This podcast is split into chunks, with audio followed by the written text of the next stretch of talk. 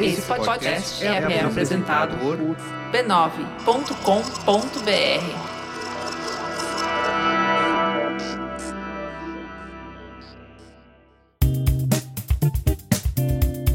Olá, eu sou Fê Guedes, criadora de conteúdo, produtora e apresentadora do podcast Beleza Pra Quem? O podcast mais lindinho dessa internet. Hoje o episódio está diferente. O tema é tão relevante para o podcast, permeia sempre todas as nossas conversas e entrevistas, que eu já vou começar te fazendo um convite. Conhece-te a ti mesmo. Essa frase, conhece-te a ti mesmo, tem origens antigas e remotas à Grécia Antiga. Ela é atribuída a uma das inscrições no templo de Apolo, em Delfos, uma importante cidade e que era um local religioso, na Grécia. Nesse espaço dedicado a Apolo, que na mitologia grega é o deus da luz e do sol, da verdade e da profecia, buscava-se o conhecimento do presente e do futuro por intermédio de sacerdotisas. Na filosofia socrática, o conhece-te a ti mesmo se torna uma espécie de referência na busca não só do autoconhecimento, mas do conhecimento do mundo, o conhecimento da verdade. Para o pensador grego, conhecer-se é o ponto de partida para uma vida equilibrada e, por consequência, mais autêntica e feliz. E é aí que eu pego esse gancho e trago para refletir com vocês sobre nossas entrevistas. Principalmente nessa nova temporada, como por exemplo o episódio Eu Tenho a Força, o afeto e o corpo feminino, qual o impacto da nossa imagem no mundo remoto, autoestima e entre tantos outros que trazem relatos profundos e super importante de mulheres contando suas jornadas por um fio condutor em comum: autoconhecimento. Uma palavra desgastada e super usada no final da década de 90 para vender livros de autoajuda, mas que, ao meu olhar, nunca foi tão importante para as mulheres no exercício necessário de encontrar o seu equilíbrio, sua saúde, o seu existir de forma potente nesse momento da nossa história. Os movimentos contrários à manada, desafiadores de reescrever a história, de questionar padrão, de ser a protagonista das nossas vidas, exigem um esforço sobre-humano da nossa mente, do nosso corpo e da nossa alma. Conhece-te a ti mesmo, assim como no templo, provavelmente servia como um aviso ou um conselho para os visitantes antes de entrarem para receber as respostas do oráculo, aqui fica como um caminho, uma luz, exemplificando para tantas mulheres que passaram por aqui no podcast que talvez essa seja realmente uma das máximas mais importantes, não somente na sabedoria grega, mas como na humanidade, até hoje. Olhar para dentro de si mesma e se conhecer, melhor até, se reconhecer em busca de crescimento pessoal e autodescoberta, pode ser uma jornada fundamental para o desenvolvimento pessoal e a busca pela verdade, pela nossa verdade. Sócrates, em particular, acreditava que o autoconhecimento era a base para uma vida virtuosa e feliz. Talvez então essa tal felicidade que a gente insiste em buscar fora, nos likes, na foto perfeita do feed, no corpo milimetricamente desenhado, nos logos de luxo assessorando o nosso look. Talvez esses desejos possam não fazer nenhum sentido sem o entendimento e o reconhecimento de quem somos. O que, que a gente gosta? Quantas horas eu preciso dormir para ter uma vida dinâmica? Como que eu consigo gerenciar melhor a minha ansiedade? Como eu posso ter uma alimentação equilibrada, saciando fome, desejo e saúde? Eu quero ser mãe? Eu quero estar nesse trabalho daqui a 10 ou 15 anos? Meu espaço no mundo é preenchido por quem? Hum, interessante, né? Eu hoje chamei uma das mulheres que mais me inspira a fazer essa reflexão, que exercita esse ir e vir de dentro, de uma forma muito honesta e linda. Bem-vindas ao episódio Conhece-te a ti mesmo com Joana Canabrava. Joana é criadora de conteúdo, colunista e criadora de um perfil chamado Papo sobre Autoestima, onde compartilha pensamentos e sentimentos de forma profunda e muito reflexiva sobre sua jornada de autoconhecimento através de convites para uma conversa sempre muito franca e honesta, o que faz dela um exemplo delicioso de como a internet pode ser um espaço de autoconhecimento e troca. Joana Canabrava, muito obrigada por sua participação. Eu fiz essa introdução pelo meu olhar do seu trabalho, mas eu queria muito, muito que você se apresentasse e contasse um pouquinho mais sobre a sua jornada como comunicadora. Ai, Fê, tô muito feliz de estar aqui. Muito obrigada pelo convite. E assim, eu crio conteúdo há 13 anos. Literalmente comecei lá na era dos blogs e eu sou uma faladeira e sempre escrevi muito. E conforme a rede social foi acontecendo, eu senti que a gente tinha que cada vez mais encolher a maneira como a gente se comunica. E falar menos e escrever menos textões. E isso me convida para um lugar diferente, que não está obrigatoriamente no que está viralizando nesse momento, ele não é algo que é o que está mais palatável ou mais é, bombando. É o que eu estou vivendo naquele momento. E eu gosto disso, assim, eu gosto de contar a partir do que eu estou vivendo em cada etapa. Então eu comecei lá atrás com futilidade com a Carla e a gente tinha um blog e era incrível, a gente fala de moda, de semana de moda. Conforme a gente começou a viver essa experiência, a gente começou a problematizá-la e ver que a gente não cabia naquele lugar com as regras daquela época do mundo vigente lá em 2012, 13, 14, que não era o de hoje. E aí a gente pensou, cara, esse mundo não funciona mais para nós. E em 2015 nós lançamos o Papo sobre Autoestima, que era um convite a o autoconhecimento mesmo, assim, que a gente ia a partir dali questionar várias coisas do sistema e trazer debates sobre as questões de aparência, de autoestima enquanto imagem, mas também de quanto a gente se gostar como a gente é por inteiro e quem a gente é como um todo. Aí o autoconhecimento, a terapia, a saúde mental se tornaram ali uma espinha dorsal do nosso trabalho. E ano passado, em 2021, a Carla saiu do projeto depois de 12 anos juntas e eu tô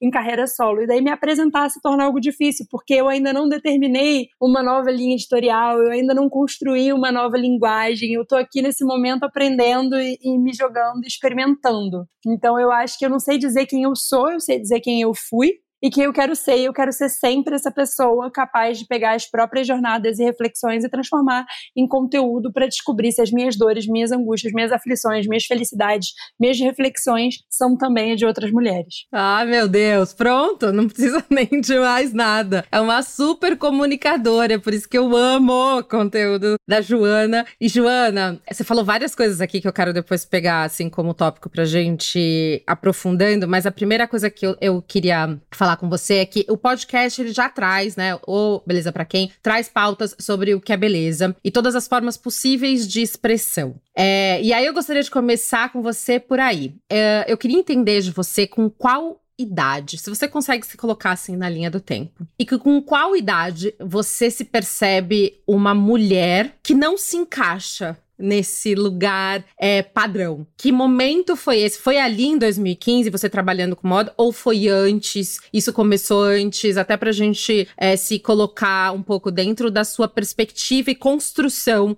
até aqui? É, eu não saberia te responder se eu não tivesse tido uma primeira sessão de terapia anos atrás, em que a minha terapeuta virou para mim e falou: traz uma foto de cada ano da sua vida e vamos descobrir Olha, quando foi que as coisas começaram. E aí eu fui botando cada ano da minha vida. E aí foi nos 11 que eu olhei para aquela menina de 11 anos, no kimono dela de judô, eu acho, não tenho certeza. Eu virei e falei assim: aqui começou o problema. Ali, aos 11 anos, eu comecei a ter aquela coisa de sintomas de disformia, de não me ver exatamente como eu era, de achar que eu era muito mais gorda, muito maior do que eu de fato era, mediante ao que se falava em régua naquela época. Então, eu, eu nasci em 1986, Sim. eu estava ali no boom da super magreza e dos debates. E aos 14, a minha mãe já estava me botando no terceiro médico de emagrecer. E aos 17, eu já tinha tomado absolutamente tudo que existia no mercado para emagrecimento com o aval de médicos. E assim, gente, o meu peso maior era dentro do meu IMC de hoje. Assim, eu não consigo realmente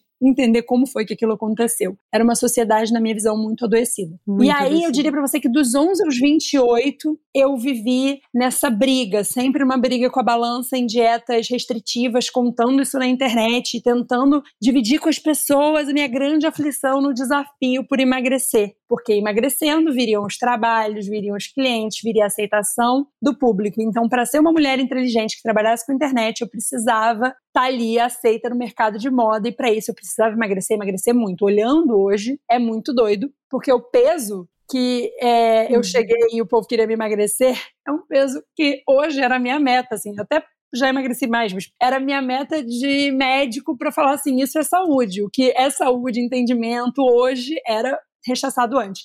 Eu diria para você que foi em 2015, aos 28 uhum. anos de idade, que eu tinha terminado um namoro de seis anos, eu tava repensando a minha vida inteira, que eu descobri que dane-se que eu não sou padrão, dane-se que eu não sou igual a todo mundo, eu mereço amar e ser amada, eu mereço transar e gozar, eu mereço paquerar, eu mereço namorar, eu mereço me curtir, eu mereço me achar o máximo, e foi ali que eu comecei essa jornada de uhum. olhar para mim com mais autoconfiança. E aí eu acho que 2015, 16, 17 foi uma grande construção ali na luta, falando disso na internet, trazendo cada barreirinha que eu quebrava e dividindo e descobrindo aquilo que eu achei que as mulheres iam me xingar, na verdade, foi o que fez elas se conectarem comigo. Então, quando eu achei que elas iam falar mal da minha gordurinha do biquíni, ali no verão de 2016 foi quando elas falaram: Meu Deus, que máximo! Eu também tenho essa gordurinha, eu também quero ir pra piscina. Então, ali foi, eu acho que eu diria para você que em 2018 eu acho que eu transcendi. Eu entendi que a minha beleza, a minha comunicação e quem eu sou era muito maior do que um padrão. Joana, que lindo isso. Mas como? Me conta, assim, porque é, vamos pensar quem tá assim do outro lado. Tá, então eu trabalho com internet, termina um namoro que às vezes é até uma, uma agressão e um problema que às vezes faz com que a mulher se sinta menos, pior, é, não vou conseguir mais, ninguém, enfim, depende até da forma como um término, mas pensando né, é, numa, numa ruptura e num, num término padrão, podemos dizer assim, como que isso, um término e o trabalho com a internet te faz você decidir, tá, eu vou me colocar de biquíni aqui e tá tudo bem. E eu, como que chegou nesse lugar? Assim, existe um processo, porque eu tô, eu tô querendo pensar, assim, para quem tá escutando a gente, que também está nesse lugar de busca é, por se auto-aceitar, por se amar, por é, se, se validar no mundo. Acho que é, que é um pouco isso. Assim, como é que foi para você? Fê, eu amei sua pergunta, porque nunca ninguém deu muita bola para esse tópico do namoro e eu acho que teve absolutamente tudo a ver com o meu processo. Eu só tive coragem de terminar esse namoro, que era um namoro de seis anos, que eu achava que se bobear era o que tinha para mim, era o que ia dar, era o que eu ia viver pro resto da vida, porque eu fui fazer terapia com uma outra pessoa e que fez uma proposta muito de autorresponsabilidade e de um autoconhecimento onde eu me senti forte eu me senti forte, eu me senti incrível, eu me senti desejável, eu me senti que eu tinha um infinito de possibilidades pela frente naquela terapia. E aí, quando eu terminei esse namoro, apesar de estar com muito medo, muito insegura, sei lá o que, que iam falar de mim, do meu corpo, me colocar né, disponível de novo, sendo que eu tinha vindo de um histórico sério de transtorno alimentar e de questões com aparência, foi na verdade um processo onde, para mim, ficou claro, depois eu enxergo isso, na hora não, mas que o autoconhecimento foi a chave da minha autoestima ali. Me conhecer, entender que, cara, era incrível o meu trabalho, era incrível a relação que eu tinha com as minhas amigas. Era incrível a minha capacidade de me divertir. Era incrível a minha capacidade de viver a natureza, de correr, de ser feliz. Me olhar com esse mar de possibilidades na frente foi incrível e foi muito poderoso. Então, na verdade, foi o meu processo veio de terapia. Eu sou, ah, eu sou da Assembleia Divina de façam todos terapia. Eu sei que a gente não vive num país que não é tão simples, é lógico que eu tenho consciência de classe e entendo que não é tão simples, mas tem muitos casos em que a gente pode sim insistir na busca por terapia social, terapias nas faculdades e lugares que têm atendimento social, porque eles existem. É, eu acredito muito na terapia como ferramenta de busca de autoconhecimento e eu acredito muito no autoconhecimento como a chave de uma verdadeira autoestima que transcende a aparência. Então, qual foi a questão? Eu entendi que quando eu estava segura e feliz de quem eu era, as pessoas me achavam gata. Eu entendi que quando eu estava feliz e segura de quem eu era, me arrumava, eu ia pra balada, as coisas fluíam. Eu entendi que segura de quem eu era, do que eu estava falando e do que as pessoas estavam achando legal que eu estava falando, eu ia botar meu perfil nas redes sociais e, no, e nos aplicativos de date mesmo me, me abrir pro mundo. Então, foi estando bem comigo que eu me joguei e experimentei e entendi que me conhecer era a chave. Então, para mim, começar a amar meu corpo, começar a amar quem eu era, passou por me conhecer e entender que eu era muito mais do que aparência. A gente vive numa sociedade que bota a mulher no lugar onde o valor dela está na aparência. Você sabe disso, já falou disso várias vezes, e eu acho que é esse lugar que é perigoso, em que você resume tudo que você é a sua aparência. Lembra quando eu falei antes que eu achava que tinha que emagrecer para conseguir o job? E assim, eu não me iludo não, gente. Eu sei que a gente vive numa sociedade onde um monte de gente faz milhões de plásticas e procedimentos para ficar igual, porque essas pessoas querem sim alcançar convites, ingressos, é, VIPs, dinheiro e publis sendo igual. Eu entendo que uma boa parcela da população ainda procura uma única beleza, um único padrão, seguir um único perfil de pessoas, mas a gente tem aí muitas mulheres buscando senso crítico como ferramenta aí de de existência e de resistência. Então, assim, eu acredito muito nesse lugar da mulher é, enquanto ser o que ela quiser. E, e, foi a partir daí que eu falei sobre isso e vivi. Para mim, foi na terapia. O como? Foi na terapia, me conhecendo. Eu estava ali com uma terapeuta que me jogou para cima, me ajudou a ver, assim, o quanto eu era incrível e o quanto uma mulher incrível poderia, sim, conhecer o tipo de cara que ela quisesse, sair com o tipo de cara que ela quisesse. Porque eu achava que para mim só restava resto. Eu achava que eu tinha que me acomodar. E foi ali que eu falei que não, e aí foi maneiro, tá? Porque daí o universo mandou uma atrás da outra de coisas que eu comecei a bancar. Falei, não, isso é pouco para mim, isso eu não quero. Não, eu vou abrir mão disso aqui, que isso aqui tá médio, porque eu quero algo mais. E aí, uma das coisas mais legais, assim, que eu escrevi anos depois, quando eu conheci o meu atual marido, mas que era meu namorado na época, que eu falei, gente, eu só tô com esse namoro que tá todo mundo achando incrível, porque eu começava dividindo bastante relatos do meu relacionamento, e todo mundo, nossa, João, depois de tudo que você dividiu, que incrível você tá com uma pessoa assim. E eu falei, gente, eu só tô com uma pessoa assim porque eu abri mão de muita coisa mais ou menos. Porque diferente de muita gente, eu tive culhão de sair de coisas em que, sabe, assim, todo mundo tá falando, ah, mas por que, você vai largar dele? Ele é médico, ele faz não sei o quê, ele faz não sei o que lá. O fulano vai ser não sei o quê. E aí, não, sabe? Tipo, cara, eu tenho que me, eu tenho que amar, eu tenho que me sentir amada, eu tenho que desejar, eu tenho que me sentir desejada, eu tenho que ter sonhos em comum, eu tenho que ter desejos em comum. Então eu acho que ter saído daquela relação lá atrás, que tava morna e eu tava me acomodando, tá num processo de terapia, onde ela me ajudou a ver se eu ficasse criando crenças de pai, não, é, eu só vou arrumar alguém se eu emagrecer X quilos. Isso não era verdade. É lógico que, de novo, vivo na vida real. E na vida real, se eu emagrecesse X quilos, podia fazer mais sucesso numa balada? Até podia. Mas não era determinante, porque eu ainda conseguia arrumar uns dates mais legais que várias amigas padrão, entendeu? Sim, eu acho isso muito legal que você tá falando, assim, porque na minha cabeça é, faz muitos links, porque a gente tá num podcast que fala sobre beleza. Beleza para quem? E aí, essa é a minha eterna pergunta, e eu, e eu vou indo e voltando, porque a gente não tá aqui para negar a beleza. Ou qualquer tipo de beleza. Estamos aqui questionando que beleza é essa? Para quem? A beleza de existir, a beleza que reflete no espelho, a beleza que reflete para dentro. É, que beleza é essa? E aí, quando a gente, quando você fala sobre o processo terapêutico e você vai linkando, né? Então, eu, eu me acho potente, vejo como eu sou boa de amiga, cliente, é, como eu entrego, como eu sou inteligente, como eu sou criativa. E aí isso vai refletindo e acaba indo para fora como uma consequência dessa beleza, mas primeiro uma validação da beleza interna, desse brilho e dessa potência que vai brilhar com, externamente da sua forma. Também não é que eu falo isso, né? Essa beleza e esse reflexo não é para ser um reflexo meu igual ao seu, esse reflexo padrão igual. E, esse, e essa, essa beleza e esse brilho na hora que ele vem para dentro e vai para fora, que ele brilhe para fora com autenticidade também né? Porque assim, a gente às vezes fica assim, ai, eu quero me descobrir. Eu tô pensando isso, assim, né? Pensando num, num, num, pensamento, assim, eu quero me descobrir potente, forte, não sei o quê, porque aí eu emagreço, porque aí eu fico com o cabelo padrão, quando sei o que é padrão, não pra conseguir o homem padrão, relacionamento padrão. E, e não é sobre isso, né? Assim, o que, que você acha sobre isso? Não, zero, não, não é. E eu tenho pensado muito sobre isso. Porque eu tenho, na verdade, escrevi sobre isso essa semana, assim, uhum.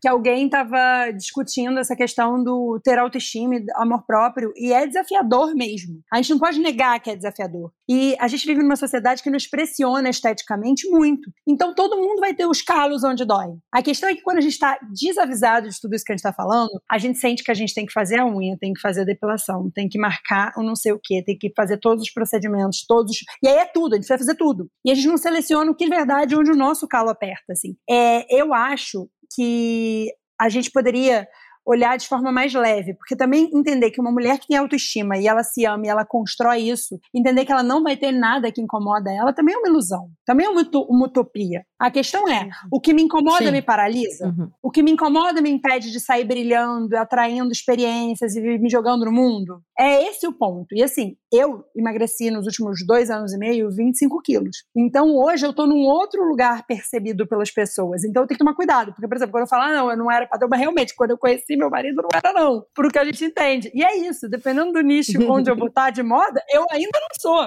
porque nunca é suficiente. Em outros, eu já sou lida e entendida como mulher magra, que é como eu me enxergo. Mas, assim, são muitas pressões e camadas. Uhum. E eu acho que é importante a gente entender uhum. que o nosso corpo e a nossa percepção pela gente mesma, para mim, o grande perigo de todas essas conversas do, do poder, da beleza, etc., ele se dá no lugar onde a gente se entende como uma coisa fixa. Atingir isso, a mulher sai da plástica, sai de. Fala, ah, alcancei e nunca mais isso vai ser uma questão. E daqui a seis meses ela tem outra, porque a questão está dentro. E aí ela precisa fazer um novo aparelho de laser do rosto, e depois ela precisa fazer um novo aparelho de preenchimento. E, ela, e nunca vai ter fim. Então, o que eu questiono não é a gente querer ou não o padrão. Gente, eu acho que isso é muito complexo. Cada um vai saber as dores e delícias de onde vieram, vai saber quais padrões são coisas que elas de fato estavam buscando. Eu não estava buscando, por exemplo, um padrão de corpo. Eu não estava buscando emagrecer é, e ter um perfil XPTO de corpo. Mas, por exemplo, eu não me desconstruí uhum. o suficiente para dizer para você que eu não faço meu botox, ou que eu não preencheria ou não faria algo para as minhas olheiras, porque eu ainda tenho uma construção uhum. com essa cara de cansada, uhum. com esse lugar assim das bolsinhas que não é confortável. Isso é uma coisa que na sociedade na qual eu fui criada, uhum. eu não consegui desconstruir. E tá tudo bem. Tá uhum. tudo bem. Então, por exemplo, uhum. eu passei um rolê recentemente com a beleza, não sei se vai fazer sentido para você, Fê, mas eu comecei a ficar angustiada com a sensação de que até para desconstruir padrões, até para você bater de frente, fazer conteúdo sobre isso, você tem que estar tá com um look incrível, uma maquiagem impecável, você tem que estar tá num padrão de comunicação estética maravilhoso. Se você amarrar seu cabelo, sentar lá toda oleosa e trocar uma ideia, a chance de você alcançar lugares é menor. É impossível? Não. Eu sou aqui uma uma pessoa que acredita no possível de quem tem algo a dizer. Mas aceitar que até para ser alguém que bate no sistema, você tem que estar tá ali muito preocupada com a sua aparência, estar tá ali muito preocupada com a moda, muito preocupada com como você se comunica, foi uma frustração enorme para mim. E eu vejo várias mulheres que batem de frente com o sistema, que fazem um trabalho lindo, mas que elas têm uma cuidade estética que eu não queria ter, não entendeu? Que eu tô tendo, vendo que eu preciso ter, é. seja com o meu padrão, com o meu cabelo, uhum. com o meu processo, porque é parte de estar na rede social. Eu não quero ser refém, mas você entende que existe Sim. expectativa sobre nós? Super. E a, e a expectativa sobre nós do outro e da gente com a gente mesmo. Então, eu tô aqui de manhã, eu treinei, tava enlouquecida exatamente quando você tava falando com o cabelo desse tamanho aqui, amarrado, não sei o quê. Eu treinei, almocei, trabalhei, tenho uma agência, falei com o cliente, não sei o que, nananã. Bom, tem um podcast tomar banho, fazer o cabelo, maquiagem, colocar um acessório, tarará, xarará. Então, assim, eu tenho um checklist ainda de coisas que eu não consigo desconstruir pelo porque eu sei que isso vai falar sobre a imagem que eu quero construir, porque eu sou comunicadora é de imagem, blá, blá, blá, blá, blá. É isso. É isso. É exatamente isso. E aí a questão é, o lugar que dói disso que você está falando é que eu precisei entender que enquanto comunicadora eu vou ter que sim refinar, usando a moda a meu favor para comunicar aquilo que eu quero dizer. Que eu vou ter que sim, não é botar ou não botox, ou ter um corpo X ou Y, não, mas que eu vou ter que sim me importar com a comunicação estética daquilo que eu tô criando. E isso é uma dorzinha que eu tô tendo que trabalhar ali. Eu tô tendo que entender que, assim, beleza, existe você furar a bolha sem isso? Existe você falar para mulheres? Existe. Mas na prática, a maioria de nós está preocupada com isso. Isso faz parte do algoritmo, isso faz parte de como a rede social entrega nosso conteúdo, isso faz parte de como as pessoas compartilham. Então, assim, eu tô tendo que cair na real que não adianta desconstruir o sistema a ponto do belo não ser importante, porque o belo é importante. A questão é, a gente pode construir que belo é esse? É um belo mais livre, é um belo. Que belo é esse? Que belo é esse? É um belo em que eu não preciso ter um corpo X ou uma beleza Y, mas talvez seja um belo em que eu precise ter alguma preocupação com o meu fundo ou com o meu look. Então, assim, esse belo e essa comunicação hoje são os meus maiores dilemas pessoais, porque eu queria viver num mundo onde as mulheres tivessem total de zero preocupação, ou melhor, de 15% de preocupação com isso, que nem os homens, entendeu? Porque aí uma leitora, eu falei sobre isso outro dia, uma seguidora virou para mim e falou assim: Mas, Jô, os homens, quando vão para um cargo de chefia, também mudam a maneira como se comunicam e se vestem. Sem dúvida. Mas não é a mesma coisa. Eles não têm que estar. Tá indo ao salão para manter um cabelo em dia, eles não têm que gastar muito tempo, dinheiro e energia esperado com essa aparência deles. Se eles estiverem com aquele look básico, que é uma calça social, uma blusa social e um cinto, as variações disso são mínimas. As nossas variações, as nossas pesquisas de referência, os nossos interesses são múltiplos. Não dá para comparar, é uma falsa simetria. É falsa simetria porque é um dinheiro envolvido muito maior e uma coisa absurda. É um sequestro da nossa atenção e a nossa preocupação. A sociedade sequestra o nosso tempo. Exato, nos distrai. Isso. A isso. gente está distraída. E aí volta na história, é um mercado que lucra horrores, é um mercado que está lucrando horrores com a gente se sentindo insatisfeita. Então, existe. E aí, um outro lugar que dói. Tô, aí, minha filha, tô abrindo o bico aqui de umas coisas que eu nunca falei. Um outro lugar que dói. Não, mas é sobre isso, pode vir. Um outro lugar que dói no mundo da beleza para mim é o seguinte: o mercado de beleza é um mercado que faz com que muitas mulheres tenham a sua independência financeira. E essas mulheres merecem e precisam conquistar com seu trabalho essa independência. E eu acho incrível, sou fã e divulgo um monte. Mas me dói também que a gente precise ficar divulgando é, fazer a unha ou fazer a sobrancelha, porque essas mulheres precisam de trabalho, elas são incríveis e merecem. Mas que coisa, né? São serviços para mulheres que distraem a gente de mil coisas. E a lo... gente, eu faço sobrancelha, eu vou no salão, uhum. não estou aqui demonizando absolutamente nada disso. Eu sou consumidora de tudo isso. A questão que eu estou dizendo é Poxa, eu queria que a gente, por exemplo, se a gente lesse um livro muito incrível e a gente fosse debater esse livro, isso fosse tão importante quanto a maneira como eu me comunico. E hoje eu vejo isso assim, a gente tem que pensar, eu tenho que ir a um evento, vamos supor que eu fosse dar uma palestra, vou inventar um evento, vou dar uma palestra incrível, sensacional, para discutir uhum. assim o autoconhecimento e a autoestima através de um olhar é, uma jornada pessoal de, de redescoberta, de conexão com o corpo, pá, pá. Vou dar uma palestra sobre isso eu ia sempre com a primeira roupa que eu via pela frente. Hoje em dia eu já entendo que não, que eu tenho que pegar um look que não apareceu ainda para sentar, para fazer uma foto e um look construir isso. E eu gosto de moda, tá falando assim, parece que eu detesto. Não é isso. Uhum. É que eu não, eu não acho uhum. justo que a gente tenha que se preocupar tanto com isso para poder ser ouvida, para que outras mulheres nos uhum. ouçam e compartilhem. A culpa não é das mulheres, é do algoritmo, é do sistema, é de quem lucra com isso. E aí a gente pode ó, ficar uhum. aqui a vida inteira falando. Não, é maravilhoso porque eu, o que eu amo disso é uma coisa que a gente faz seja lá qual for o resultado que a gente vai chegar. É uma coisa que a gente faz que a gente está pensando e falando sobre. Ter um espaço para pensar e refletir por que, que eu tenho que ir com uma roupa e não com a outra? Por que, que uma roupa faz sentido e a outra não? Por que, que eu tenho que estar tá maquiada e gastar esse tempo com esse lugar? Ou por que, que eu não posso ir? Qual que é esse resultado? Se a gente já estamos aqui com um lugar aberto, pensando e refletindo, a gente já parte e dá espaço para que da próxima vez eu talvez não esteja com a unha feita. E tá tudo bem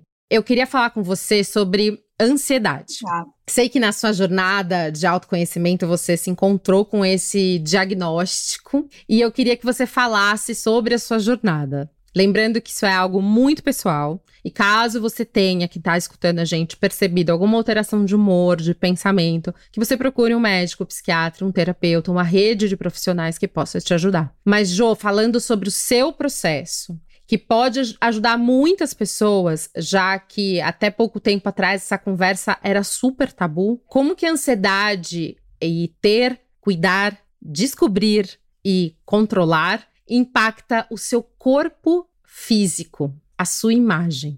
Além da própria ansiedade, eu queria entender se você consegue mensurar o como a, a ter convivido com a ansiedade durante muitos e muitos anos, ter descoberto, ter cuidado, o como isso impactou na sua imagem? Cara, muito, assim. Não digo nem na parte estética, tá? Uhum, sim. Mas mudou tudo, assim. Cuidar da minha ansiedade envolve movimentar meu corpo. eu faço exercício físico de cinco a seis vezes por semana, não é por pressão estética. No início até era por causa de uma esteatose hepática que eu descobri é, de moderada depois acentuada e foi um, todo um debate complexo para mim, né, de começar a entender que pessoas muito mais gordas à minha volta não tinham nenhuma esteatose, mas eu tinha essa famosa gordura no fígado e ter esse processo hum. foi difícil de entender, né, porque a gente vive uma sociedade muito gordofóbica, então tipo ali naquele momento foi extremamente ansiogênico para mim perceber que eu tinha uma coisa que se eu falasse sobre as pessoas iam dizer que é porque eu tinha engordado, porque eu tinha um MC alto, porque eu tinha ali as taxas hum. quase na obesidade. E aí as pessoas iam atribuir ao meu peso, sendo que na verdade eu tenho N amigas gordas, maiores e menores que não tinham esteatose, eu tinha em é, quantidade menor e, e tinha um leve, e meu pai, que é um homem obeso, hipertenso, diabético, um senhor de idade, tem leve. Então, assim, eu tinha um quadro muito uhum. severo de, de esteatose e aquilo me deixou bastante preocupada com a saúde. E eu comecei uhum. a fazer atividade física por causa disso, somado à minha ansiedade. Na pandemia, eu tive um processo pós-Covid muito difícil. Meu cérebro ficou assim funcionando de um outro jeito, muito devagar. Demorei para voltar a conseguir escrever e aquilo me deu uma ansiedade absurda. Eu tirei férias, tive crise de ansiedade, fiquei muito mal. E quando eu fiquei muito mal, eu fui ao médico. E quando eu fui ao médico, e essas coisas estão interligadas, o meu médico falou que parte do processo a gente ia tomar um remédio, a gente ia procurar ali ajuda. Eu estava cheia de preconceitos e medos, e foi extremamente importante ter num bom médico. Ele trouxe é, a atividade física como remédio para ansiedade, para manejo da ansiedade. Então uhum. eu sabia que o, a, o, exercício físico ele era remédio para esteatose no corpo físico e era remédio uhum. para ansiedade no corpo emocional, no corpo psíquico, no corpo psicológico, uhum. ali na, na, saúde psicológica. E aí eu sabia que minha saúde mental precisava, eu sabia que meu corpo físico precisava. Então eu comecei uma jornada severa de atividade física. E hoje eu diria para você, assim, eu já não tenho esteatose, eu já tô com todos os exames controlados, resistência à insulina resolvida. Eu só, única assim, eu, eu, continuo tendo, né, o Hashimoto, que é hipotireoidismo, e continuo tendo o SOP da síndrome dos ovários policísticos em alguns sintomas, mas tá tudo muito controlado e muito bem. Mas uhum. hoje eu não mudaria uma vírgula da minha rotina de exercício físico, independente de já ter alcançado essas taxas, porque eu sinto que é o que caminha com a minha sanidade mental, para eu dormir bem, para eu ter uma boa vida, para eu cuidar de mim, para eu gostar da minha rotina, para eu gostar da minha vida, para eu ter uma vida ativa, capaz, onde meu corpo é capaz de fazer tudo o que eu quero, a quantidade de atividade física que eu faço é necessária e é ela que eu uso para manejar a minha ansiedade. Aí respondendo a sua pergunta, isso impacta na minha imagem, porque meu corpo hoje é muito mais forte do que ele era antes.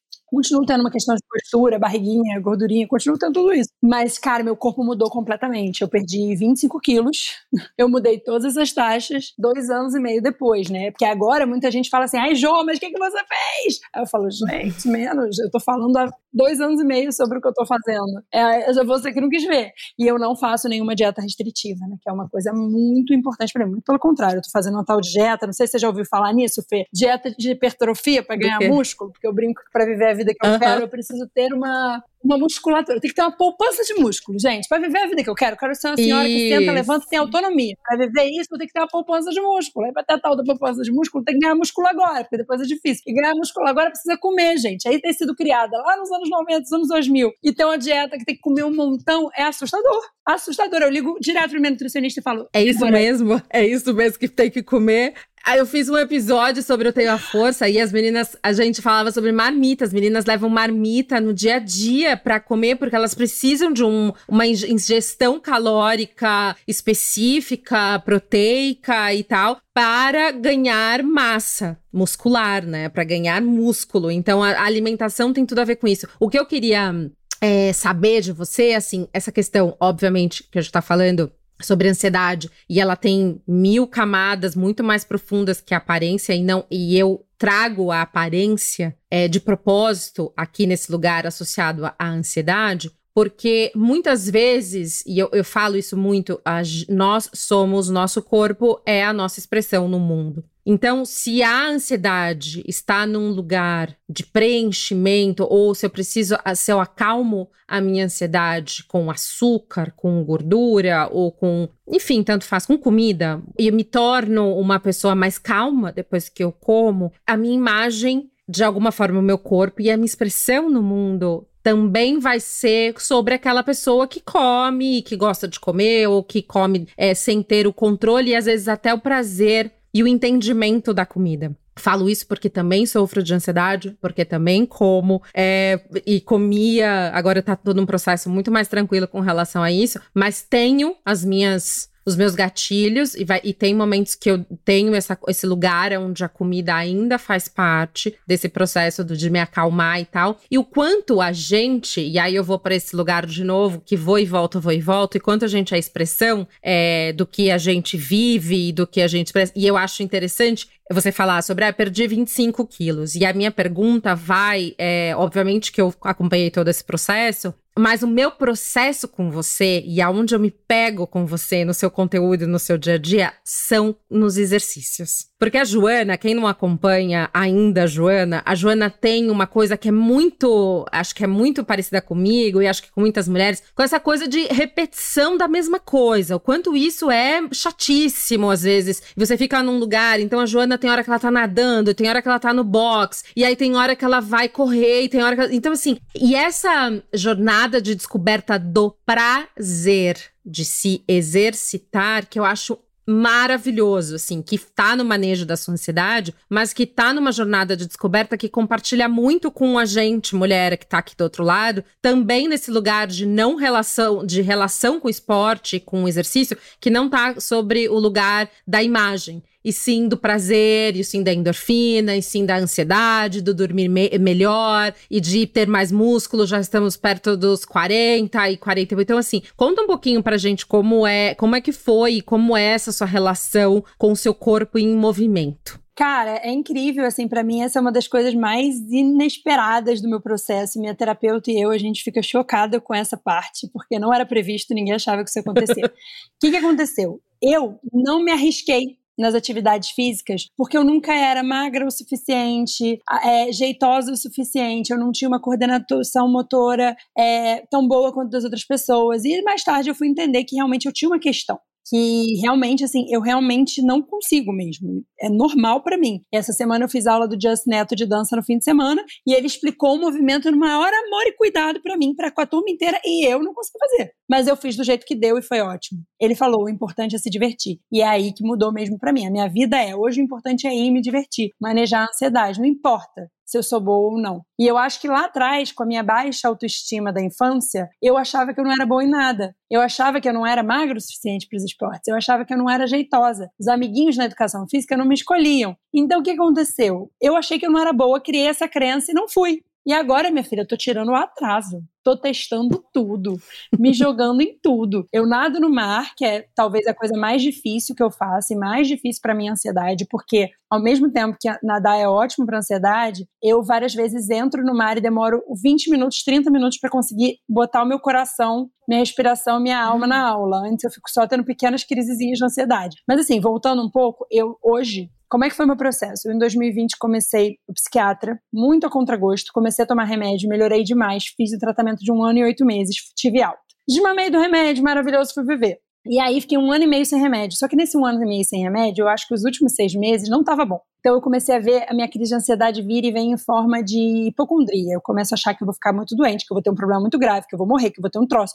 E isso é muito ruim para mim. E eu preciso entender que isso é uma coisa que a minha cabeça faz, mas que não é um reflexo da realidade, isso é um reflexo da ansiedade. E eu comecei a perceber que muitas coisas do passado eram um reflexo da ansiedade. Por exemplo, o meu, minha compulsão alimentar era uma das formas como eu dava vazão à minha ansiedade. Então, hoje eu não tenho mais compulsão alimentar, já não tenho há anos, tratei, tratei com uma nutricionista comportamental, nunca mais tive um episódio de compulsão alimentar. Mas eu tenho, assim como você mencionou, um comer ansioso. Às vezes, o comer, ele não chega a ser uma compulsão alimentar, mas ele vira uma ferramenta de não ter paz com a comida, de não ter um total domínio naquele momentinho. E aí, com a minha atual nutricionista, a gente construiu muitas formas de eu fazer outra coisa, de eu tirar a mente dali. Então, eu trouxe também algumas coisas para o meu psiquiatra. E o que aconteceu? Tava indo tudo muito bem, muito obrigada. Só que eu comecei a ver que eu estava ansiosa de novo e eu não estava feliz. E aí, em fevereiro desse ano, eu voltei para o meu psiquiatra e falei: Ó, oh, não tô legal Ele me deu o remédio, voltamos o remédio. 15 dias depois eu tava outra. Até fiz um vídeo, foi super bem o um vídeo, assim, tipo, eu tava outra. Eu tava outra pessoa, voltei a ser eu, tava felicíssima. E desde então estou com a minha medicação totalmente indicada, acompanhada no psiquiatra, tudo super bem. É uma medicação que eu tenho nenhum efeito colateral. Eu demorei 15 dias, assim, com sono chatinho, depois tudo lindo. E a gente vive muito bem com ele. E eu acho que isso tudo, estar assim, bem, equilibrada, com a terapia em dia, com o, o, remédio em dia, com o médico em dia, me permitiu estar tá segura para experimentar mais. E aí eu fui nessa de, meu Deus, eu não era boa, todo mundo falava que eu era ruim de dança, dane-se, eu só quero me divertir, eu vou dançar. Eu percebi que eu nunca tinha feito a coreografia do El Chan, que eu fiz nesse fim de semana. Eu nunca tinha feito, sabe por quê? Porque eu tinha vergonha. Eu não dançava, porque eu tinha vergonha de que eu não era boa e que iam olhar para mim e iam me julgar. E hoje eu entendo que o julgamento que eu sofri, o bullying, etc., aquelas coisas, cobrança na família, era tão severo, tão rígido, que eu me arrisquei muito muito pouco. Então eu tô tardiamente fazendo as coisas, eu tô tardiamente indo para você me chamar para aula de vôlei, eu vou. Dane-se se eu for ruim, eu vou descobrir ali. E foi assim que eu comecei a nadar no mar e foi maravilhoso. No boxe eu sou super devagar, eu sou meio ruim mesmo, mas eu me divirto, eu vou. Eu quero correr bem, quero correr bem 5 quilômetros, isso é uma meta que eu quero fazer. Mas no resto, assim, na academia eu vou bem, na musculação, no pilates eu me esforço para ter mais consciência do corpo, trazer é, a postura. E o mais importante é a minha linha editorial de exercício físico é, eu tenho que ter prazer. Se eu não tenho prazer, não fico porque eu não sustento no longo prazo uma atividade física para ter um corpo X, para aparecer do jeito Y. Não sustento, eu largo. Eu sustento porque me dá algum tipo de prazer. Então eu posso ficar na turma café com leite, eu posso ser toda desconjuntada, eu posso fazer ruim e errado. A minha amiga Mari Xavier, que é maravilhosa, fala muito de amor próprio, atriz, ela é incrível. Sim, e ela virou pra mim falou uma das coisas que ela mais é, a Mari é incrível. E uma das coisas que ela fala para mim, ela, uma coisa que eu amo que você faz, ela sempre fala isso, é que você vai vê que está sendo ruim naquilo, mas você continua indo, você persevera, você vai lá e se diverte. E eu acho que essa, quando ela falou isso para mim, eu falei, cara, é isso. Eu não preciso ser boa, eu não tô nem aí se eu for ruim, gente. O meu orgulho é, eu sou muito boa numa coisa, na disciplina. Então depois que eu descobri que era remédio para mim, e que para eu viver a vida que eu quero, com a autonomia que eu quero na velhice, para ter a autonomia que eu quero na velhice é necessário que eu tenha força, que eu faça exercício, que eu desenvolva músculos. Então, a disciplina para isso na atividade física, eu tenho. Para comida, já sou mais preguiçosa. Para comer a tal quantidade de comida que tem que comer, eu sou bem preguiçosa. Eu já até falei com a minha nutricionista, uhum. falei, pelo amor de Deus, me faça um shake aí para aumentar essas calorias, porque eu gosto de comer comidinha de verdade, sabe? Gosto de comer arroz, feijão, Sim. legumes, mas nas quantidades que eu tô afim. Então, assim, mas sabe quando eu pensei uhum. na minha vida que eu ia fazer uma alimentação maior para ganhar músculo? Nunca. Se me contassem, eu apostaria todo o meu dinheiro, tudo que eu tenho. Falar, nunca ia fazer isso. Imagina fazer isso com prazer. Não, e olha o tabu, né? É tão absurdo a gente falar isso. E aí eu falei isso no programa Eu Tenho a Força, tô falando aqui de novo com a Joana, o quanto a gente, nós mulheres estamos sempre no lugar de menos para caber, para caber. Então é menos comida, é mais apertadinho, é a sileta menorzinha, é tananana, e o quanto esse é, nós estamos num momento muito muito transformador. Eu acho que a gente vive um momento, nós mulheres, super desafiador e, ao mesmo tempo eu tô muito feliz de estar viva nesse momento, fazendo parte disso, assim, porque a gente tá falando sobre incluir calorias, como isso é algo pra gente inacreditável. Eu estou comendo e eu posso comer mais. Como assim?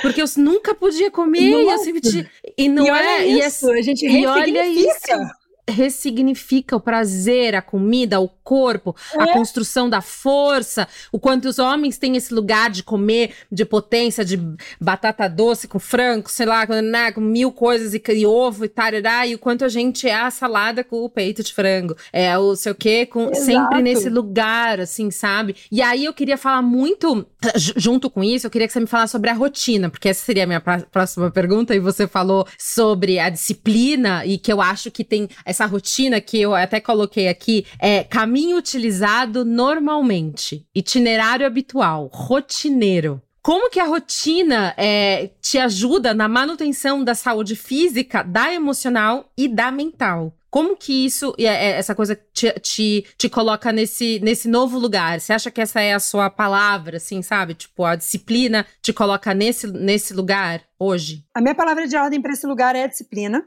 mas a rotina é o fio condutor dessa disciplina. Então, por exemplo, eu fiz duas viagens, saí da rotina esses dois últimos meses, minha atividade física ficou bagunçada, minha alimentação ficou bagunçada. O meu corpo não mudou, tipo de peso, nada disso. O que mudou é uhum. é que, tadinho, os meus musculinhos foram. O meu, meu personal desesperado. Mano, você emagreceu muito. Cadê seus músculos? Eu falei, não emagreci, não, tô igual. Ele, não, mas os músculos.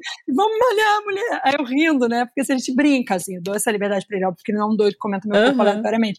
Aí, porque ele sabe que eu quero fazer minha proposta de músculos.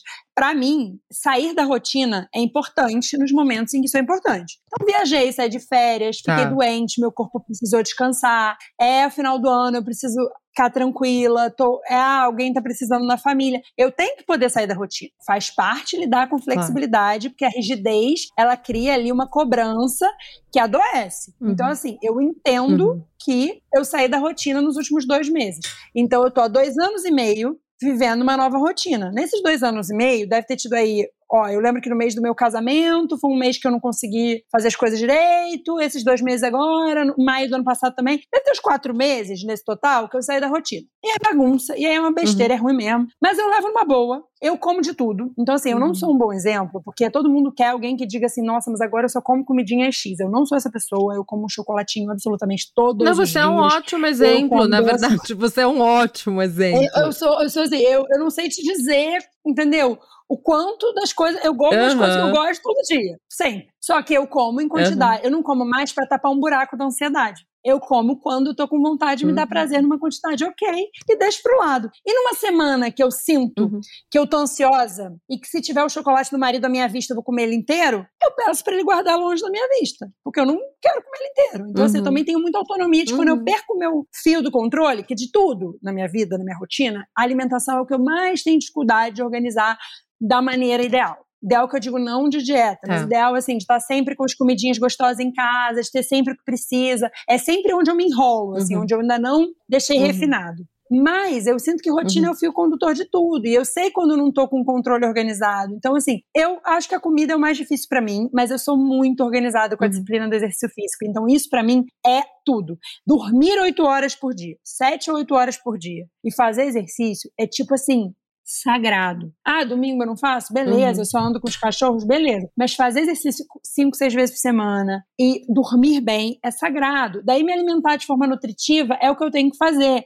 E se algum dia bagunçar, beleza, mas é porque se, a questão é, para mim já tá muito claro, por exemplo, eu tenho que reduzir proteína animal. Então eu não sou vegetariana, mas eu como muito pouco. Por quê? Porque eu fico com um pesadelo, durmo mal, fico com dor no estômago durante a noite. Então eu tenho uma questão com a digestão lenta das carnes. E aí carne inclui tudo, infelizmente infelizmente, porque eu adoro um sushi. Mas é isso, assim. Então eu vou, eu vou descobrindo. A minha rotina é sobre autoconhecimento. Eu tô descobrindo o que funciona. Então, por exemplo, o exercício físico na minha rotina é o que mais ajuda. É, é onde eu sou, assim, onde eu bato forte. Se eu tivesse que escolher uma coisa, uma pessoa que vira para mim e fala, ai, João, mas eu não consigo fazer dieta. Mas se você dormir bem e se você fizer exercício, cara, isso já é meio caminho andado pra vida. E eu acho, assim, muito interessante você falar isso. E aí eu quero muito colocar nesse lugar, porque eu me vejo nesse lugar, você falando, ah, quando eu não durmo às 8 horas, eu não faço exercício, tudo bagunça. Bagunça o quê?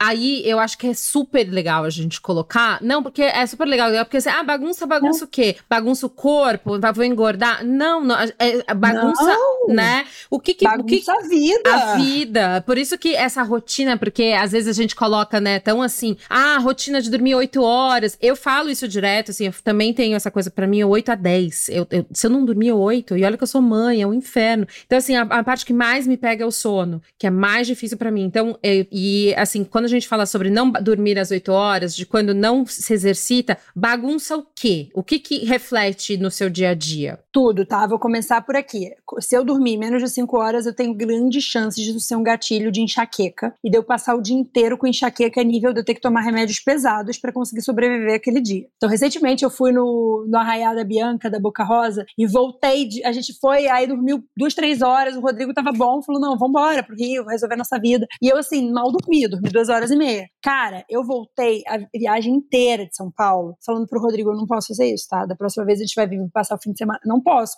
badalar a madrugada, eu não posso, eu tô passando mal. Então, assim, no meu caso, bagunça nível. Eu não consigo gravar um publi. A minha cabeça fica muito é bagunçada a ponto de eu não conseguir. Por exemplo, eu não estaria conversando contigo na fluidez e nos links. Eu não ia conseguir fazer os links se eu não tivesse dormido. Então, assim, uhum. dormir para mim pode ser gatilho de enxaqueca. Não, não dormir para mim pode ser gatilho de enxaqueca. Pode ser gatilho de pensar mais devagar e, com isso, levar muito mais tempo para fazer as mesmas tarefas ao longo do dia. Significa ficar com uma carinha de cansada que quando eu olho no espelho eu falo, cara, eu não tô bem, eu preciso respeitar esse corpo. Então, meu corpo, quando não dorme, eu preciso fazer uma força-tarefa no dia seguinte para ele. Então, para uhum. mim, não dormir é muito severo. Então eu escolho a dedo, por exemplo. Eu gosto, me chama para uma festa às quatro da tarde, tá? Sunset, almoço, adoro. Vou, eu vou virar à noite. Casamento cedo, eu sou a última a ir embora. Agora eu tenho que aceitar que por mais que eu seja festeira, por mais que eu goste de sair, eu tenho que dormir. Se eu sair para uma balada, eu tenho que estar dormindo às duas horas da manhã, entendeu? Porque eu tenho que conseguir dormir ali até umas dez, umas oito, pelo menos. Porque se eu não dormir seis horas, acabou meu dia. Então, Antes, quando eu tinha 20 e poucos anos, é, se eu não dormisse, eu dava conta. Hoje não tem café uhum. que eu tome que me faça da conta. Então, quando eu falo bagunça, não é o corpo. Meu corpo tá dando nas uhum. mesmas roupas que ele estava antes de eu ir pra lua de mel dois meses atrás. Meu corpo tá com o mesmo peso na balança. Isso não é a questão. A questão é, eu tô uhum. Com muito menos é, muito menos capacidade cardiorrespiratória. Então eu tô cansando muito mais devagar. Ficar parada me fez travar a coluna semana passada andando com a cachorra e ficar uma semana mal. Tive que tomar corticoide de injeção para levantar, porque eu fiquei parada, parei de malhar, dei um jeito nas costas e me desandei, tive que fazer fisioterapia, voltar só pro Pilates. Então, assim, para mim, quando eu falo bagunça, é tipo bagunça meu intelectual, primeiro. Então, essa questão da dor de cabeça de não conseguir trabalhar direito. E quando eu vou em seguida no bagunça, é, não é bagunça estético. Eu não tô preocupada com bagunça estética. Inclusive, se a gente pega, vai viajar com as amigas e come muito e engorda numa viagem, para mim isso é absolutamente zero problema. Da maneira como eu enxergo o tá. corpo, tá. ele não é rígido. O corpo não é massinha de modelar. Que uma vez que você alcança ele de um jeito, ele fica daquele jeito para sempre. Um corpo, quando ele não é hormonizado, porque tem um monte de mulher que fica muito forte, porque faz uma série de procedimentos para aquilo. Eu que sou nada disso, é, ele é um corpo real. Eu vou perder músculo se eu parar de malhar. Eu vou uhum. é, seguir. Então, por exemplo, eu mantive minha suplementação super bonitinha nas férias. Eu tentei manter uhum. meu sono super bonitinho. Porque eu sabia que eu não ia conseguir manter a alimentação ou a atividade física do mesmo jeito. E aí, enquanto viajando, eu fiquei uhum. bem, porque eu tava andando muito. Então, só a comida bagunçada estava uhum. ótimo. Mas quando eu voltei para casa e não consegui voltar para a rotina, pronto, bagunçou. E aí, o bagunçar para mim é saúde mental. É, porque eu acho que é. Até pra gente passar pro, depois para o momento autocuidado, até para essa reflexão, assim, sobre, sobre a questão que eu acho que é importante a gente colocar, assim, sobre tudo que a gente falou um pouco. É, e eu adoro falar sobre isso, e, e mulheres que transformem o seu próprio corpo quando o assunto e o foco não é um resultado estético, tudo bem se for, tudo bem se, se estiver é nesse isso, né? lugar, né? mas não é isso. E aí, o quanto as descobertas nessa transformação sobre exercício, sobre se exercitar, sobre mudar a rotina, sobre se desafiar, sobre dormir, o quanto essas descobertas vão melhorando a nossa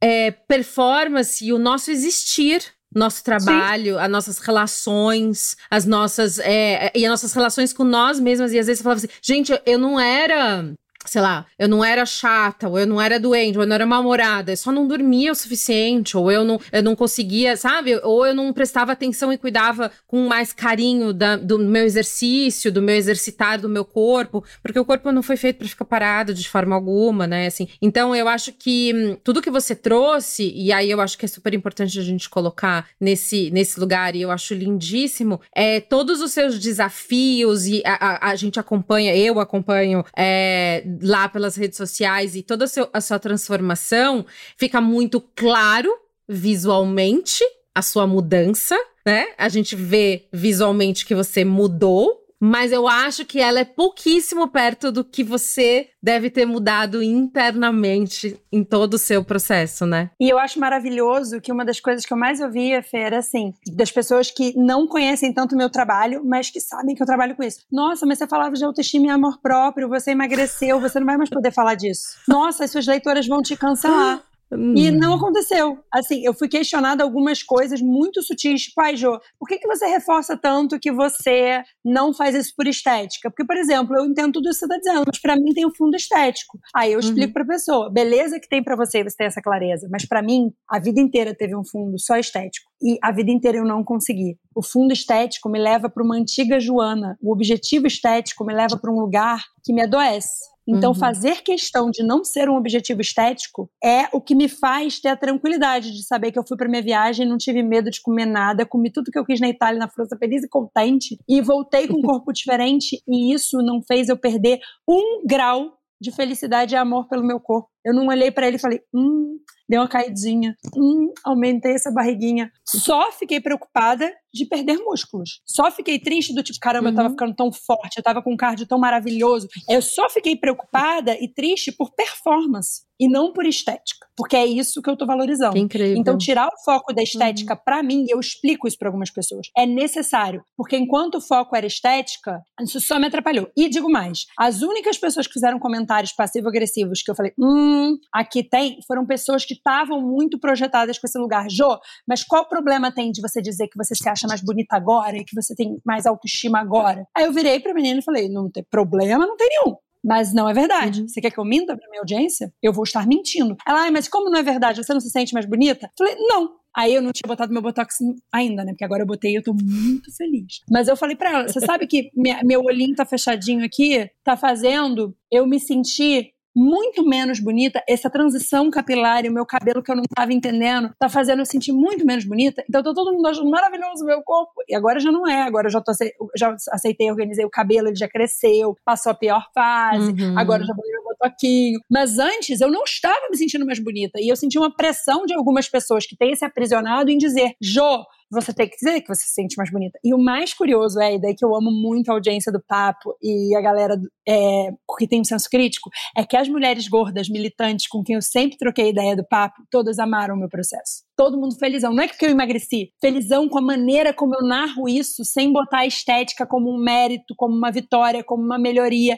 É ideologicamente falando, não vou fazer antes e depois, não, não importa que isso ia jogar meu engajamento na lua, isso ia trazer cliente ou ia trazer seguidor, não importa. Eu não vou fazer esse perfil, um perfil que diz, olha, quando eu emagreço eu sou mais melhor, porque a vida não é essa e amanhã eu posso engordar. E foi o caso das férias. Eu fui ver as férias e, e, e eu fiquei feliz. O que tá me frustrando frustrando, por exemplo, fiquei muito chateada de machucar a, as costas. Eu fiquei muito chateada. Porque eu me exercito para isso. Então, parar uhum. isso acontecer me deixou triste. Não com o meu corpo mudando. Então, assim, é, é foi a cereja Sim. do Sunday que eu precisava para ter certeza que o meu processo é tudo que eu acho que ele é foi ver isso e falar, cara, maravilhoso. E a minha audiência, de uma forma geral, levou muito bem. Então eu amo que eu não fui nem cancelada, nem nossa, não, não fui. E as pessoas que não é, que trouxeram isso desse lugar tinham muito das dores delas. Porque no fim, tem muita gente que ainda. E eu amo, tem muita gente que fala, João, não consigo ainda. Eu te ouço, eu te motivo, eu, tô, eu, é, eu te ouço, você me motiva, eu vou pra academia, mas eu não consigo ainda me desapegar do estético. E aí uma coisa que eu digo para as pessoas é, mas talvez você não precise. Eu precisei. Sim. Porque o, o meu lugar do gatilho da velha Joana era muito perigoso. Então eu precisei que não tivesse nada a ver, Perfeito. porque senão eu não teria esse momento. Não, maravilhoso. E assim, e a jornada ela é individual.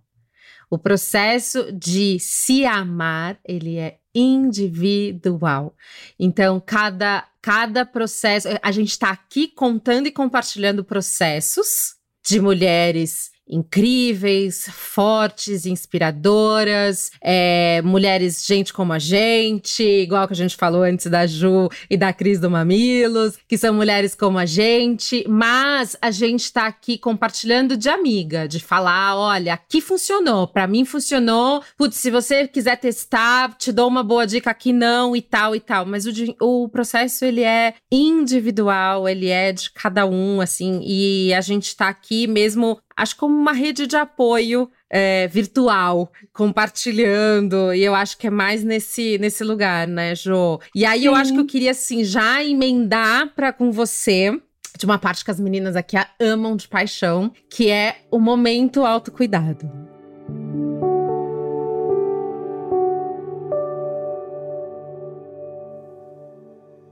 Queria que você trouxesse uma dica de autocuidado. Pode ser um ritual, uma prática, uma música, um livro, uma série, qualquer coisa que você tem feito em sua rotina e que você indica para quem tá ouvindo a gente. Ai, para mim vai ser uma coisa assim que eu já fiz muito e quando dá nó eu faço também, de novo, que é a coisa de olhar pro espelho e entender assim a beleza que tem ali eu vejo muita gente dizer assim, ai, mas eu, eu, eu não amo, ai, eu procuro muito defeito. Eu entendo. Eu fui criada assim. Eu vivi isso durante muitos anos, mas eu amo fazer o contrário. Olhar e ver o que eu gosto. Reforçar o que eu gosto. E entender que o meu corpo é só o meu corpo e ele não representa tudo o que eu sou. Eu sou muito mais do que ele. Ele é só uma coisa. E entender que eu posso amar esse corpo. Quando ele tá maior, quando ele não tá. Então eu tenho muito orgulho de rolar meu feed e saber que nos últimos anos, desde 2015, eu acho que eu tava incrível em todas as fases. Não, mentira, na transição teve uns momentos que eu sofri e falei,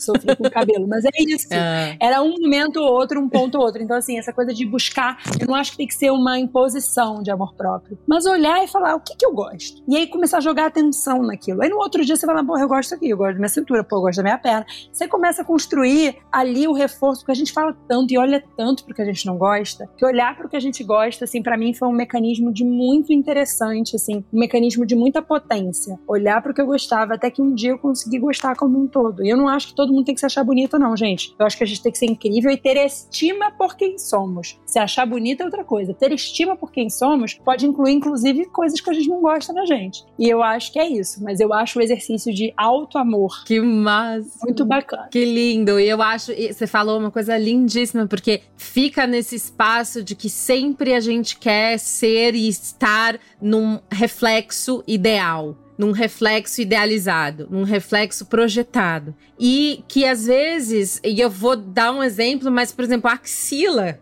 Vou dar um exemplo assim, tipo, bem esdrúxulo. Às vezes, axila, cada um tem uma, e assim, a coisa do padrão. Chega, chegamos no padrão da axila, é, limpa, lisa, branca, virilha. virilha Sabe? Meu Deus do céu, onde a gente vai chegar? É que eu, eu fiz uma transição da, do desodorante e faz, faz muitos anos que eu não uso desodorante químico e eu mesma faço uma mistureba e uso lá. E a partir de agora, principalmente que eu tô me exercitando diariamente, fazendo as minhas rotinas de exercício, eu tenho transpirado muito e eu tenho amado ficar com. Porque eu nunca transpirei. Porque eu só usava antitranspirante e eu tenho. Eu transpiro pouco pelo corpo e eu transpiro mais pescoço, é, buço, um pouquinho aqui no cabelo. Mas fazer aquele exercício e ficar com aquela axila, aquela negócio gigante, molhado, nunca tive. E agora eu tô, e aí eu falo, uau, agora hoje eu suei, hoje eu transpirei. Então, para você ver, a referência, ela é individual, ela é de cada um, assim, sabe? É muito, é muito louco, assim, mas fica nesse lugar. E é, eu, eu gosto muito, assim, de achar, de, o que você disse foi muito lindo, porque é sobre encontrar beleza, a sua beleza, a, o seu, o seu, o seu bem-estar, né? E no meu ponto de vista, o inimigo maior da autoestima é a comparação. Então, enquanto a gente fica se comparando a gente não consegue ter estima por quem a gente é. E quanto a gente fica controlando o jardim do vizinho, falando de tudo que a pessoa tá fazendo de errado e de certo, e só apontando, a gente não cuida do nosso, o nosso apodrece. Então, assim, eu acho que cuidar da gente, cuidar do nosso jardim, se tudo der certo, a gente vai envelhecer. Se tudo der certo, o nosso corpo vai cair. E se tudo der certo, ele vai estar tá caidinho, porém cheio de músculos e autonomia pra gente, com autonomia pra gente viver a nossa vida na velhice. Então, assim, se tudo der certo, a gente não pode ficar achando que, sabe, que imagina, ah, tudo dá certo, a gente envelheceu, né? Beleza, estamos lá no hall da sorte, pô, envelhecemos, envelhecemos bem. Eu vou ficar achando ruim a minha ruga? Posso achar ruim, posso mudar, mas eu não quero que ela me impeça uhum. de viver. Eu não quero que essa preocupação. Então, assim, eu fiquei claro. chateada com a minha falta de botox, um, quase dois anos, um ano tanto, que eu não organizei para ir fazer. Não parei de fazer nada por causa disso. Quando fiz, me lembrei, falei, meu uhum. Deus, é uma coisa tão simples que eu tenho que botar na minha agenda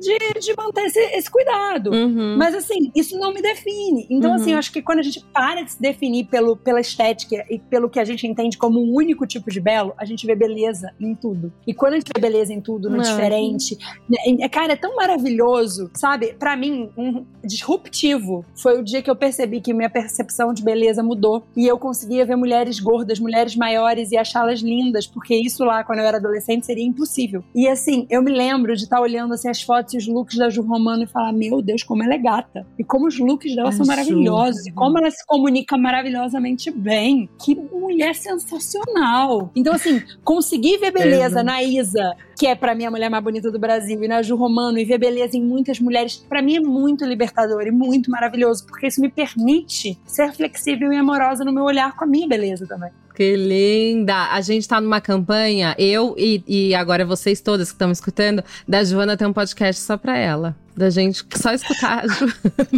Vamos fazer isso. Vai, rolar, vai rolar. Meu marido me deu de aniversário de casamento o um microfone de podcast, tá? Eu acho que a indireta foi braba. Também tô achando, também tô achando. Jo, vamos pra nossa dica então de beleza? Momento necessário. Momento necessário. Queria que você me indicasse, desse uma dica do que você tá usando de produtinho, coisas, enfim, pode ser de skincare, pode ser de maquiagem, pode ser de perfume, alguma coisa, algum produto que você tenha usado e que você esteja amando e queira compartilhar aqui de dica pra gente. E aí não esqueçam que todas essas dicas da Jo vai estar no nosso Instagram. Ai, que maravilhoso. Então, eu tenho cada vez mais querido uma pele com uma estética natural, com poros, com marcas. É, não é que ah, eu não posso cobrir uma espinha não é isso, mas eu tenho querido uma vibe mais. Sabe aquela coisa bonita natural. E aí eu tô amando Sei. usar aquele duo da Care, aquele duo de blushzinho deles, assim, que é um que é, é da coleção com a Savana. Tanto o uso de blush quanto o que é iluminador e bronzerzinho. Tô achando incrível, dá um visual super leve, super maravilhoso. E fora isso, gente, eu sou viciada em produtos de skincare e eu tô indignada. Se puder fazer uma campanha aqui, eu tô usando o melhor protetor que eu já usei na vida e não vende no Brasil. Então a La Roche-Posay tem que trazer pro Brasil.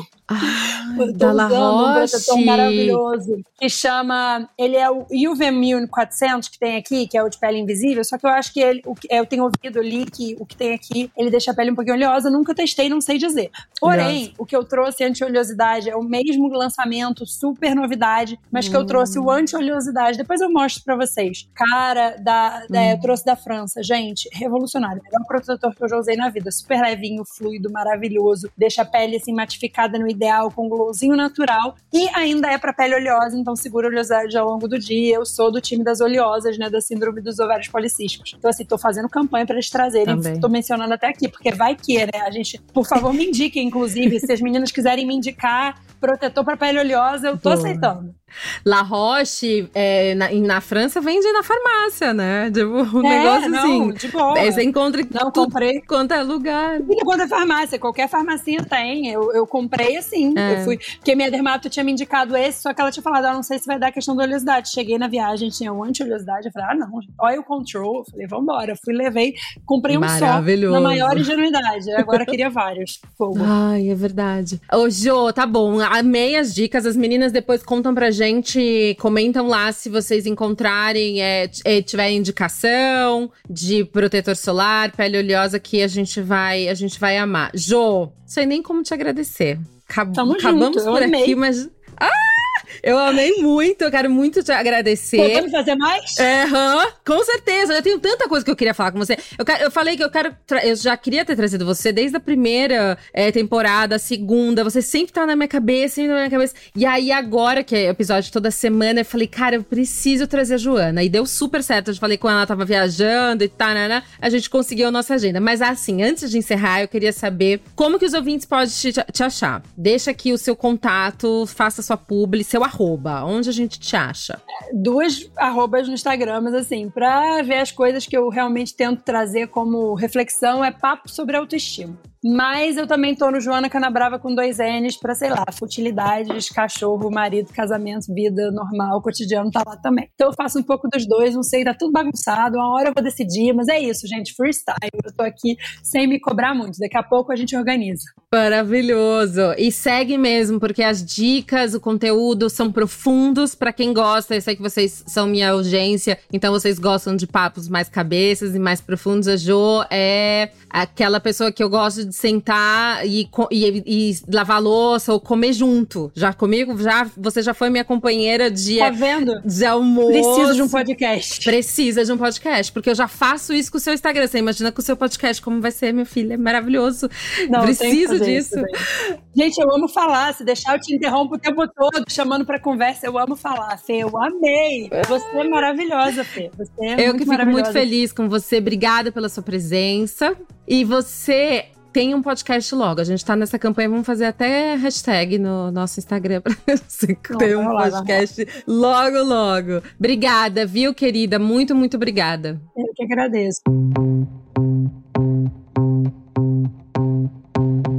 Muito obrigada a você que ficou até aqui. Eu amo dividir essas reflexões e pensamentos com vocês. Lembrando que agora o podcast Beleza para Quem traz episódios toda semana, te convidando a refletir sobre a nossa imagem, sobre o tempo em que vivemos e tudo que envolve essa dinâmica interessante de quem aparentemente somos. O podcast Beleza para Quem está de volta, promovendo autoconhecimento e caminhos para uma autoestima mais sustentável. Para trazer conversas autênticas e transformadoras sobre a nossa imagem, sobre a beleza, sobre autoconhecimento, autocuidado e como tudo isso reflete em nossa presença no mundo, o podcast Beleza para Quem compartilha entrevistas, conversas e momentos de reflexão toda semana nos maiores players do mercado. Ai, ah, já posso te pedir um favor? Avalie nossos episódios em suas plataformas de áudio. É super importante que você deixe a sua avaliação para que possamos estar aqui e cada dia mais e mais pessoas possam nos ouvir.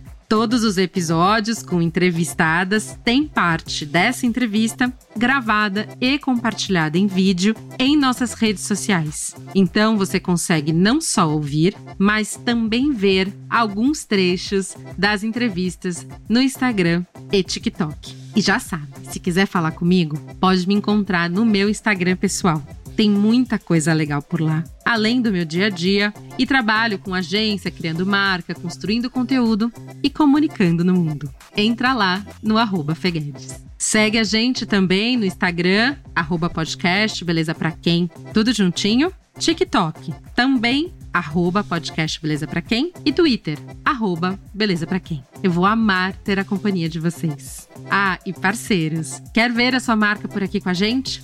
Então, para contato comercial, só mandar um e-mail beleza@b9.com.br. E para quem tá aí do outro lado, segue a gente, me marca, fala comigo e me conta. A sua beleza é beleza para quem? A gente se vê por aí. Beijinhos.